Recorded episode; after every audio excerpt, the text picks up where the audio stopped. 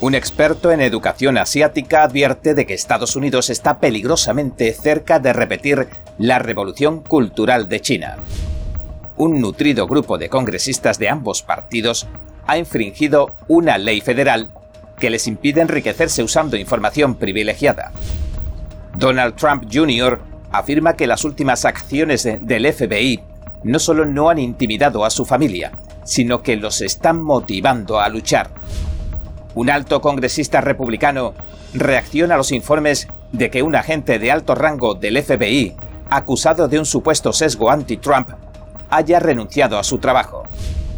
El economista Nassim Nicholas Taleb, autor del bestseller El Cisne Negro, ha criticado el plan de condonación de la deuda de los préstamos estudiantiles de Biden.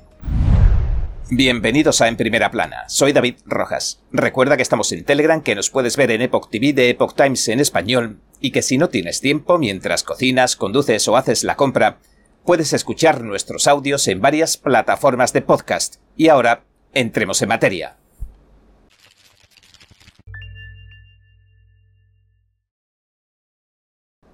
Bien, Estados Unidos está peligrosamente cerca de repetir la revolución cultural de China eso afirma el presidente de la Coalición Asiático-Americana para la Educación y escritor Mike Zhao, quien le dijo a la NTD, el medio hermanado con el Epoch Times, lo siguiente. El libro de jugadas comunista, por desgracia, lo usaron para destruir China durante la Revolución Cultural, hace 50 años. Hoy en día la izquierda radical está usando el mismo libro de jugadas para destruir los Estados Unidos. Como superviviente de la infame revolución cultural de la China comunista, Zhao señaló las similitudes que existen entre las tácticas que se están usando en la sociedad estadounidense de hoy en día con las de la China de aquel entonces. El investigador señaló que expone la cuestión punto por punto en su libro La teoría crítica de la raza y la cultura woke, la peligrosa repetición en Estados Unidos de la revolución cultural china, y añadió lo siguiente. Tanto la izquierda radical como el Partido Comunista Chino se valen de las mentiras marxistas para imponer su autoridad moral. El escritor señaló además que despliegan sus ideologías marxistas divisivas para dividir a los ciudadanos en opresores y oprimidos. Otro elemento común, según dijo, es la incesante censura y la cultura de la cancelación con las que reprimen a los que se les oponen. Entre otras tácticas se encontrarían también cambiar los valores culturales reescribir la historia y adoctrinar a los ciudadanos. Zhao explicó que todas estas cosas provocan malestar social y alteran los mecanismos gubernamentales. La Revolución Cultural de China tuvo lugar de 1966 a 1976, cuando Mao Zedong declaró la guerra de clases inundando el país de caos y violencia. Durante ese periodo de diez años se cerraron las escuelas se destruyeron las reliquias y las obras históricas y se saquearon los lugares culturales y religiosos. La economía se estancó, persiguieron a millones de personas por sus creencias políticas. Se calcula que murieron un millón y medio de personas. Para evitar que la historia se repita, Yao dijo que Estados Unidos debe atenerse a los principios que proclamaron los padres fundadores como, por ejemplo, proteger la libertad de expresión, y añadió oponiéndose a cosas como la llamada equidad racial, lo siguiente. Deberíamos unir a todos los estadounidenses y no dividir a nuestros ciudadanos. Debemos tratar a todos los individuos por igual y proporcionarles la misma protección ante la ley. Yao instó a los estadounidenses a informarse y a leer su nuevo libro. Aseguró que su obra podría alterar el peligroso camino que ha tomado Estados Unidos, subrayó que la gran revolución cultural de Mao Zedong destruyó la economía china, arruinó su patrimonio cultural y provocó la muerte de millones de personas, y agregó lo siguiente. Conociendo la historia podemos evitar que se repita el peligro real que supone esa desastrosa historia de hace 50 años. No debemos permitir que eso ocurra en los Estados Unidos. Un nutrido grupo de legisladores de ambos partidos ha infringido una ley federal que impide a los representantes de la Cámara y a los senadores enriquecerse usando información privilegiada. Los congresistas no habrían informado de operaciones financieras superiores a los mil dólares, que tanto ellos como sus cónyuges o sus hijos dependientes hubieran realizado en un plazo de 30 a 45 días posteriores. Según el Business Insider, los 71 violaron la ley Stop Trading and Congressional Knowledge, o STOC, de 2012 al no informarlo adecuadamente. El medio señaló lo siguiente. Muchos miembros del Congreso no han cumplido plenamente con la ley. Ofrecen excusas que incluyen la ignorancia de la ley, errores administrativos y errores de contabilidad. En muchos de estos casos, los congresistas reportaron sus transacciones tarde o no las reportaron del todo. Los acuerdos a los que llegaron con las acciones oscilan desde las cinco cifras hasta varios millones de dólares. Pero, según se informó, las multas suelen ser algo menos que simbólicas. La sanción de unos 200 dólares suele ser pequeña si se compara con los negocios que llevan a cabo. También hay casos en los que los funcionarios de ética de la Cámara o del Senado incluso les eximen de pagarlas. Debido a que la sanción no está provocando el efecto disuasorio que se requiere, los organismos de control de la ética e incluso algunos congresistas están presionando para que se endurezcan los castigos o que se prohíba directamente a los congresistas negociar con acciones a título individual. Curiosamente, la presidenta demócrata de la Cámara de Representantes, la demócrata Nancy Pelosi, no figuraba en la última lista de infractores de la ley Stock, presumiblemente porque habrá informado de sus transacciones a tiempo y por tanto cumple técnicamente con la normativa. Sin embargo, el largo historial de operaciones bursátiles de la multimillonaria durante los 35 años que lleva en el Congreso ha llamado la atención incluso de los medios de comunicación hegemónicos. Su esposo ha comprado acciones en empresas de energía verde por valor de más de 2 millones de dólares, mientras los demócratas de la Cámara, liderados por su esposa, presionaban para alimentar el gasto en energía verde. También compró entre 1 y 5 millones de acciones en semiconductores, mientras el Congreso avanzaba con proyectos de ley que subvencionarían su fabricación.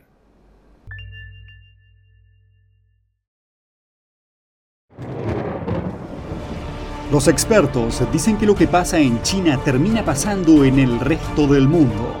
Pero ¿qué pasa en China realmente? Pocos se animan a contarlo. Censura y ocultamiento persecución de creencias, vigilancia extrema y crédito social. Mírelo antes en China en Foco y entérese de primera mano de noticias que le gustaría saber antes que nadie. Mírenos en YouTube y en Epoch TV del Epoch Times en español, de lunes a viernes a las 7 de la tarde, hora del este.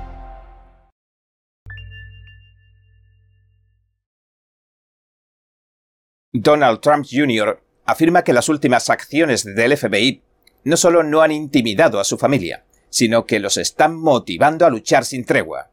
El hijo mayor del presidente Donald J. Trump dio muestras en One American News de la actitud que ha tomado su familia desde la redada que ejecutó el FBI el 8 de agosto en la casa de su padre en Mar-a-Lago, Florida. Dijo lo siguiente.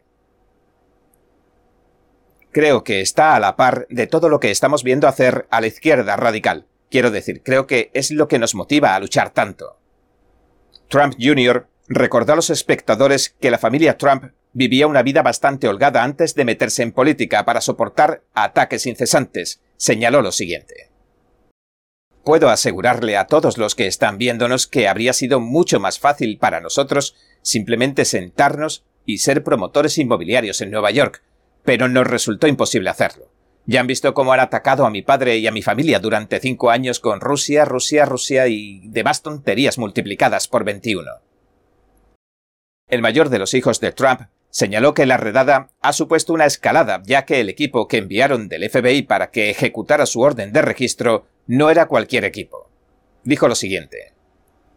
Ahora están empleando al FBI con el equipo de rescate de rehenes. No solo aparece un burócrata, sino que el escuadrón de combate de élite de las fuerzas del orden federales se presenta en su casa para hacer todo esto.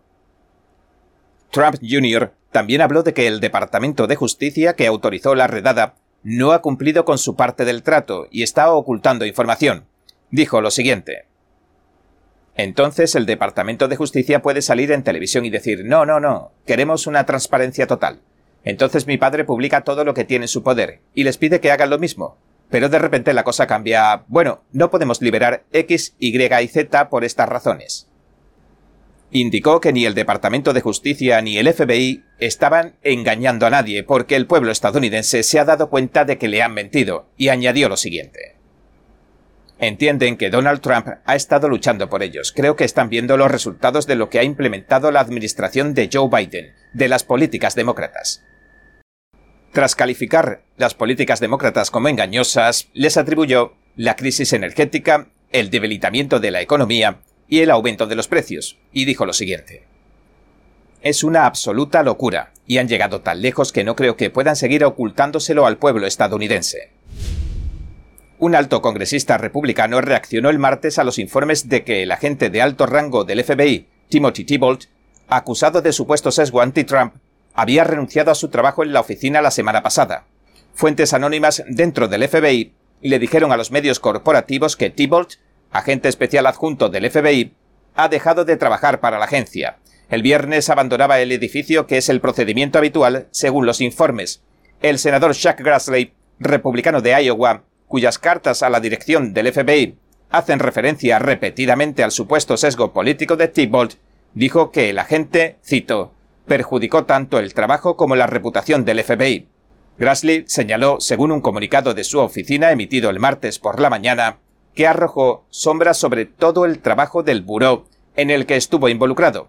Grassley también le acusó de abrir una investigación sobre Trump basada en artículos de noticias liberales y de dar carpetazo a la actividad de la investigación sobre Hunter Biden que se basaba en información verificada.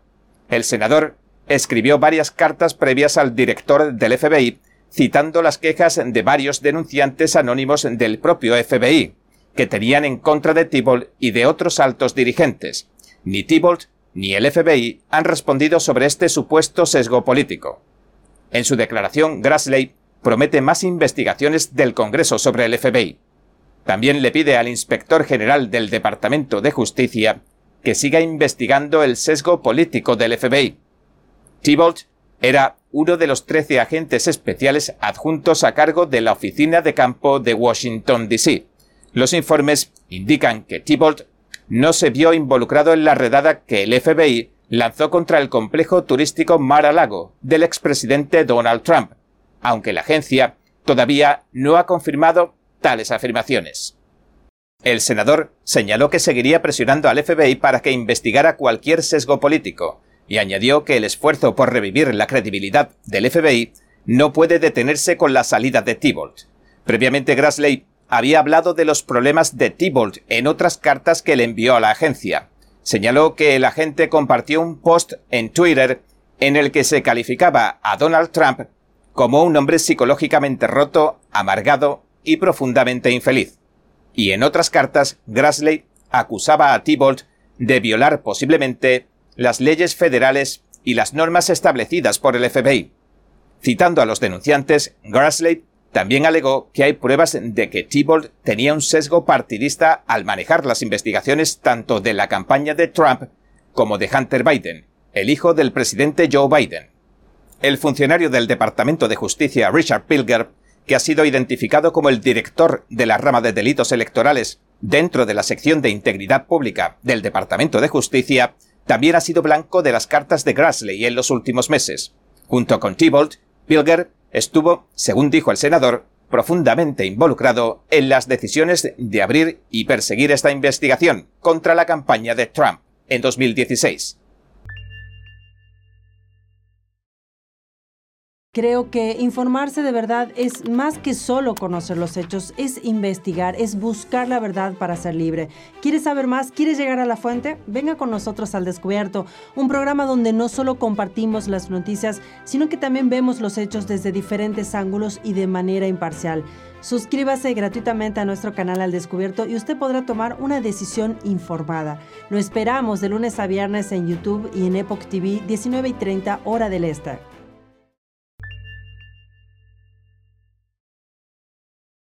El economista Nassim Nicolás Taleb, autor del bestseller El cisne negro, que trata sobre el impacto exagerado de eventos poco habituales, ha criticado el plan de condonación de la deuda de los préstamos estudiantiles del presidente Joe Biden.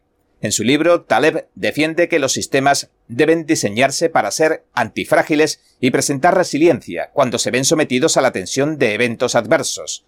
El escritor tuiteó que el coste de la condonación de la deuda de Biden debería ser asumido por las universidades, no por los contribuyentes. La Casa Blanca dice que el plan de condonación de préstamos estudiantiles de Biden se estima que costará 24.000 millones de dólares al año, o 240.000 millones de dólares en un periodo de 10 años. Sin embargo, los pronósticos del Penn Wharton Budget Model y del Comité para el Gasto Federal Responsable sitúan la cifra en 330.000 y 500.000 millones de dólares en una década, respectivamente.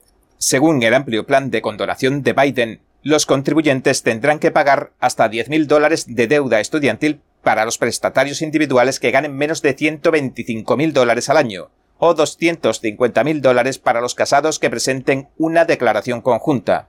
Los republicanos han criticado la eliminación de la deuda por considerarla injusta para las personas que se sacrificaron para pagar sus préstamos estudiantiles o que nunca los acumularon en primer lugar, pero que ahora tienen que pagar la factura de las deudas de otras personas con sus impuestos. Taleb, el economista, dijo en otro post en Twitter que los padres de clase media fueron engañados y desplumados por la promesa implícita de que un título universitario estadounidense les garantizaría un buen trabajo. Taleb explicó que cuando un título universitario en Estados Unidos aparenta ser inútil en el mundo real, no es por casualidad, sino porque han sido diseñados así de mal. El modelo presupuestario de Penn Wharton confirma la posición de la administración Biden, de que ningún beneficio de la prestación irá a parar al 5% de la gente en la parte superior de la tabla de ingresos. Sin embargo, el modelo Penn Wharton también estima que entre el 69% y el 72% de la deuda condonada corresponde al 60% de la gente en la parte superior de la tabla de ingresos.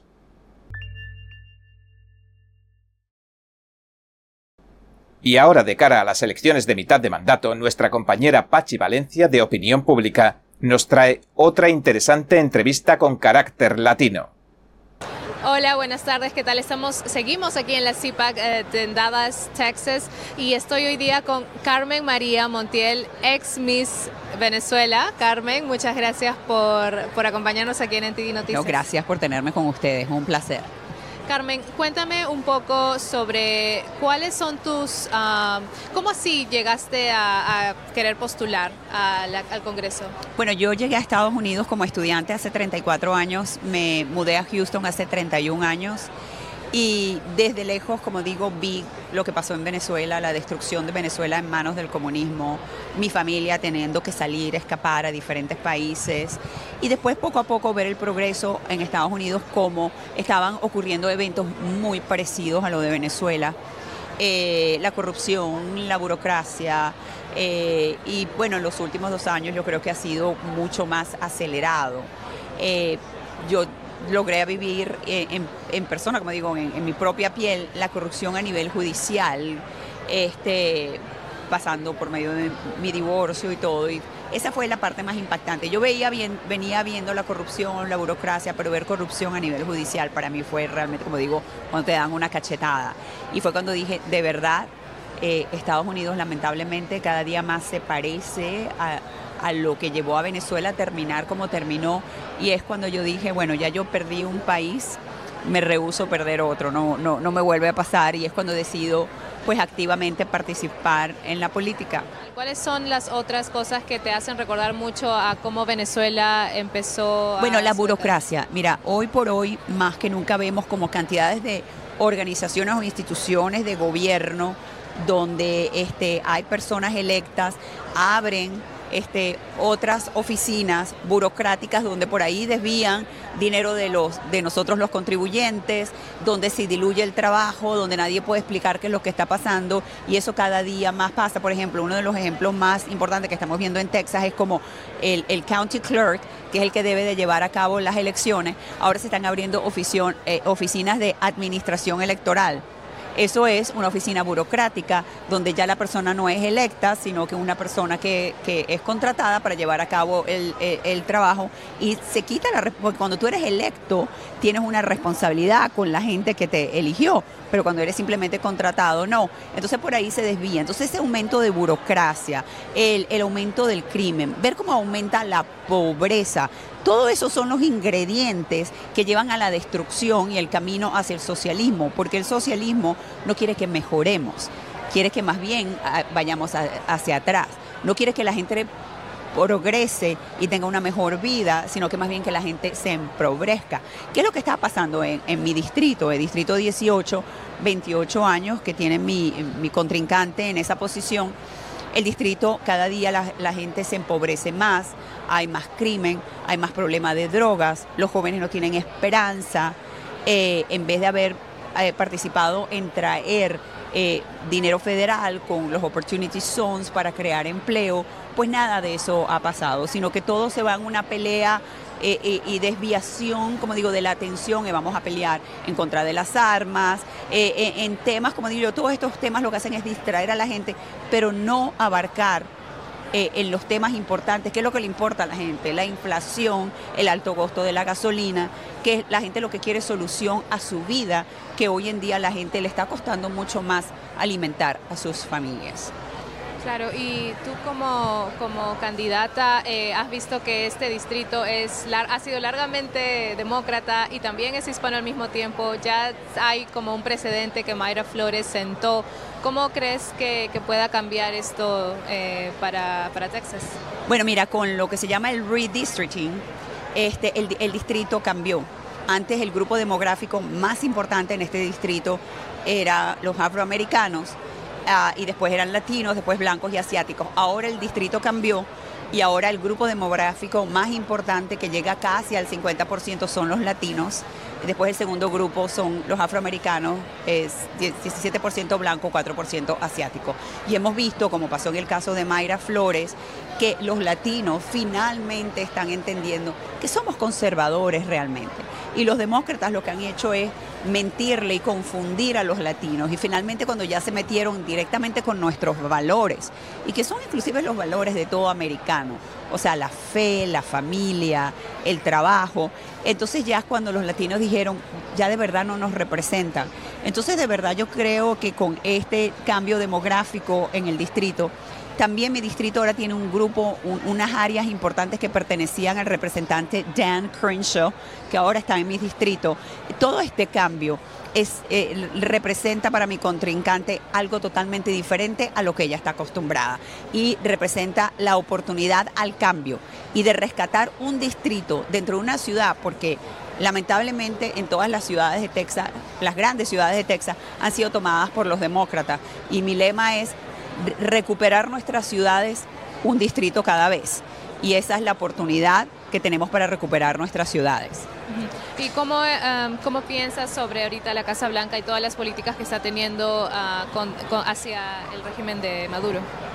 Bueno, mira, es, un régimen de, que están tratando de coexistir.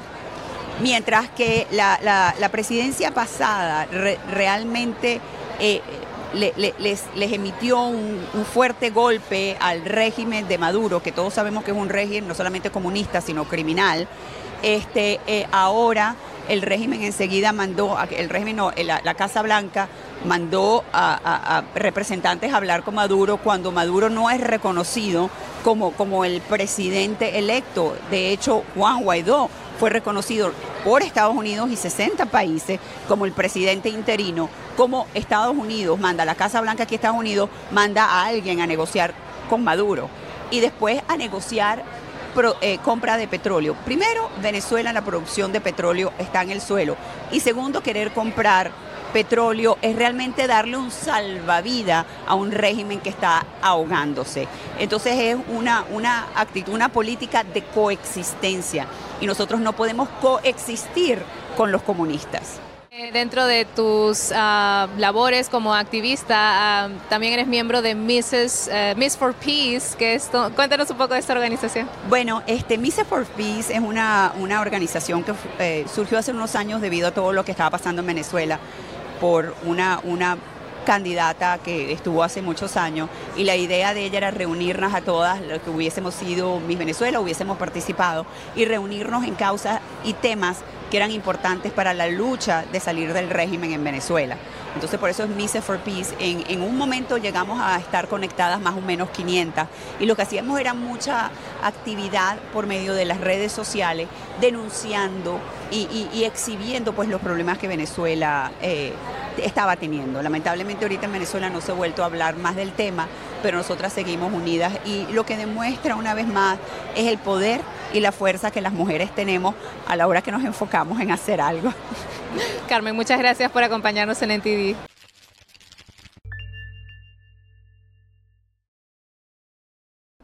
Bien, este ha sido nuestro episodio de hoy. Gracias por sintonizarnos. Si te gusta nuestro programa, por favor, no olvides darle a me gusta, suscribirte y compartir este vídeo con tus amigos y tu familia, porque todo el mundo merece conocer los hechos. Una vez más, gracias por ver en primera plana. Nos vemos mañana.